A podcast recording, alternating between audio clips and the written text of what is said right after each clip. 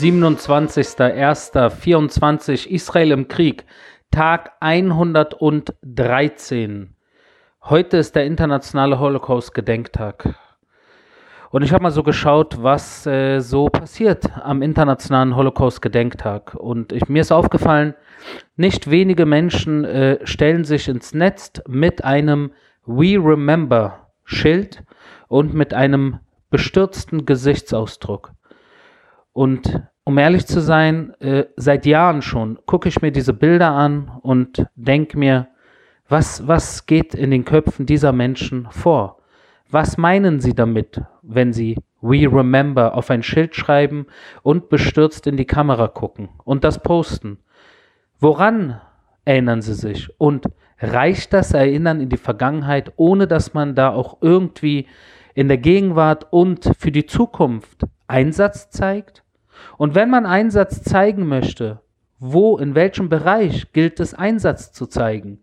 Ich meine, was heißt We Remember? Worum geht es beim We Remember? Wenn es um den Holocaust gehen sollte, um die Judenvernichtung, und wir am 7.10. eine Art Judenvernichtung gesehen haben, zwar in Mini-Ausmaß, aber dennoch ein klarer Schritt des systematischen Ermordens und äh, äh der Juden, und das ist am 7.10. passiert und da frage ich mich manchmal, ob die Menschen, die heute ein We Remember Schild ins Netz stellen, ob sie den Link, diese Connection, die, diese Verbindung, ob sie das wahrnehmen, ob sie das, was damals passiert ist und das, was am 7.10. passiert ist, in irgendeiner Weise irgendwo in Verbindung sehen und eventuell ihren Einsatz nicht nur nach hinten, sondern auch in der Gegenwart beziehungsweise nach vorne gerichtet in Bezug zum 7.10. eventuell aktualisieren. Mir scheint oft, dass das nicht der Fall ist. Es ist wahrscheinlich viel einfacher, einmal im Jahr We Remember auf dem Schild zu schreiben, kurz bestürzt ins Netz zu gucken, beziehungsweise ein Foto zu schießen und das ins Netz zu stellen. Und danach ist wieder 364 Tage mehr oder weniger Ruhe und alles, was in Israel passiert, ist etwas anderes. Doch genau das ist es nicht.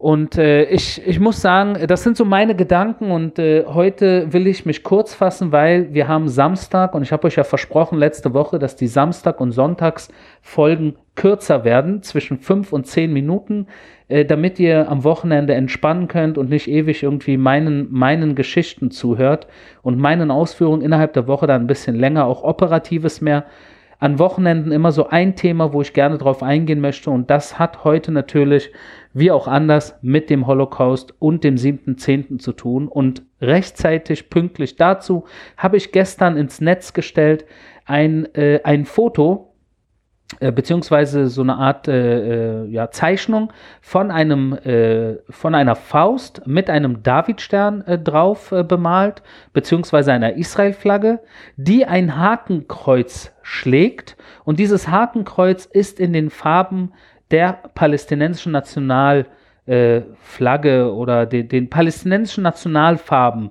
gemalt. So.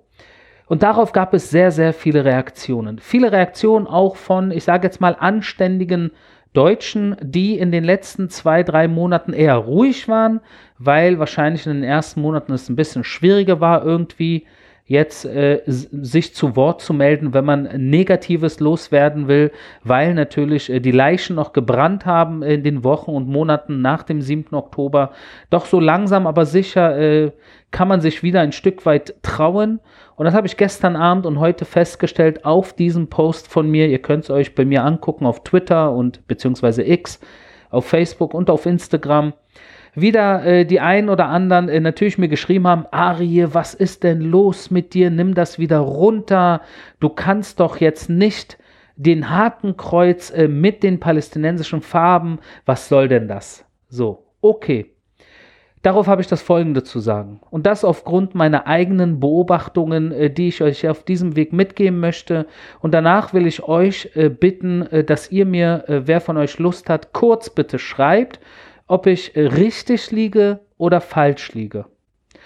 Genauso wie es damals zu Zeiten von Hitler nicht so war, dass jeder Deutsche und jede Deutsche einverstanden war, mit was Nazi-Deutschland getan hat und zu was Nazi-Deutschland sich entwickelt hat und auch ganz bestimmt nicht einverstanden war, mit was mit den Juden getan wurde, so gibt es natürlich auch unter den Palästinensern äh, wenige oder viele, kann ich wirklich nicht beurteilen, ich glaube niemand kann das wirklich, der oder die äh, einverstanden ist, was die Hamas tut, der islamische Dschihad tut, die Tansim tut, äh, der islamische Staat unter den Palästinensern tut, andere arabische Clans, äh, die äh, irgendwo in Jenin und Nablus unterwegs sind und äh, Kriminelles und Terror jeden Tag äh, machen und natürlich auch äh, Abu Mazen und seine Leute äh, beziehungsweise die PA, PLO, Fatah, wie auch immer ihr es nennen wollt.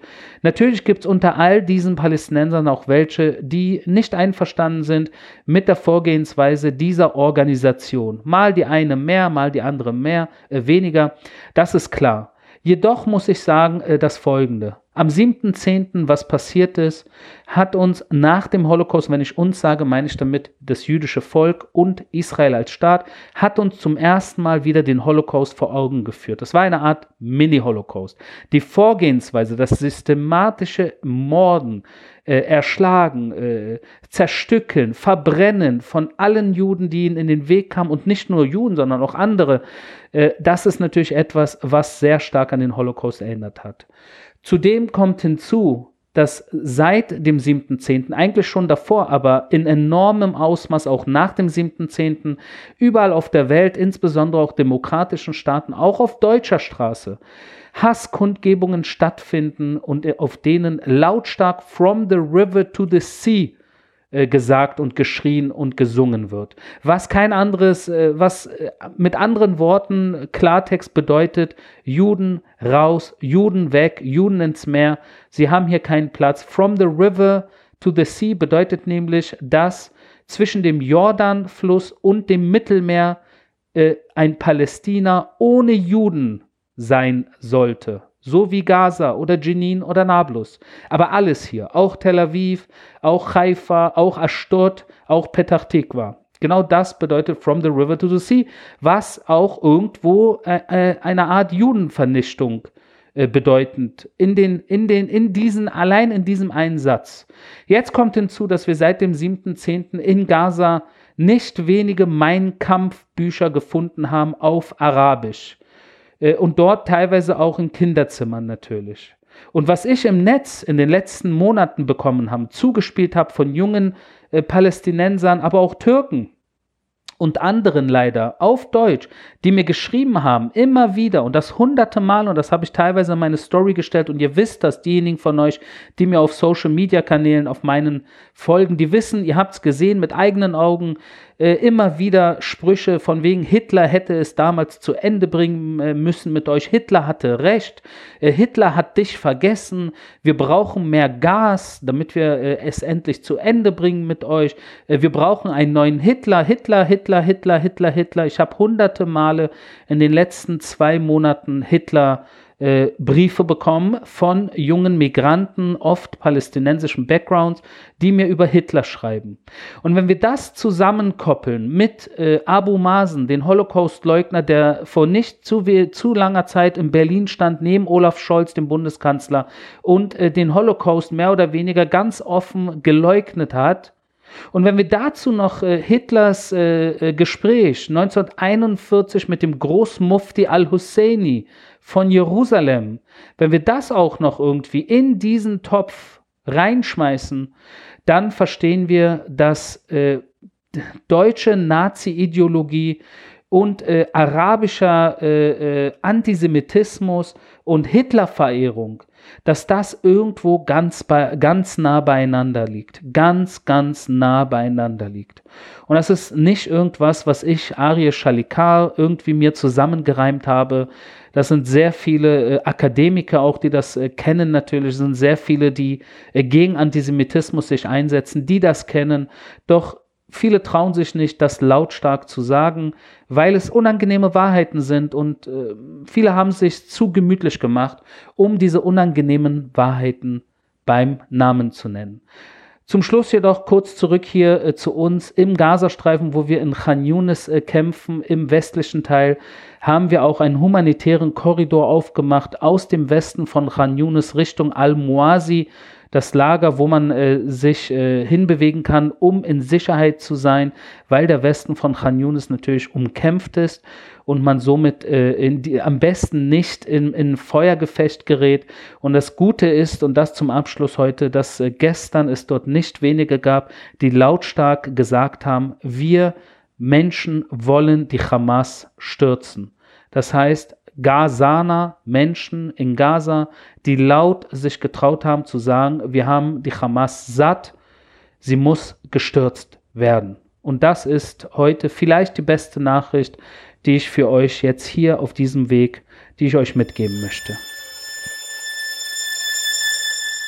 Das war mein täglicher Kriegsbericht aus Israel. Wir hören uns morgen.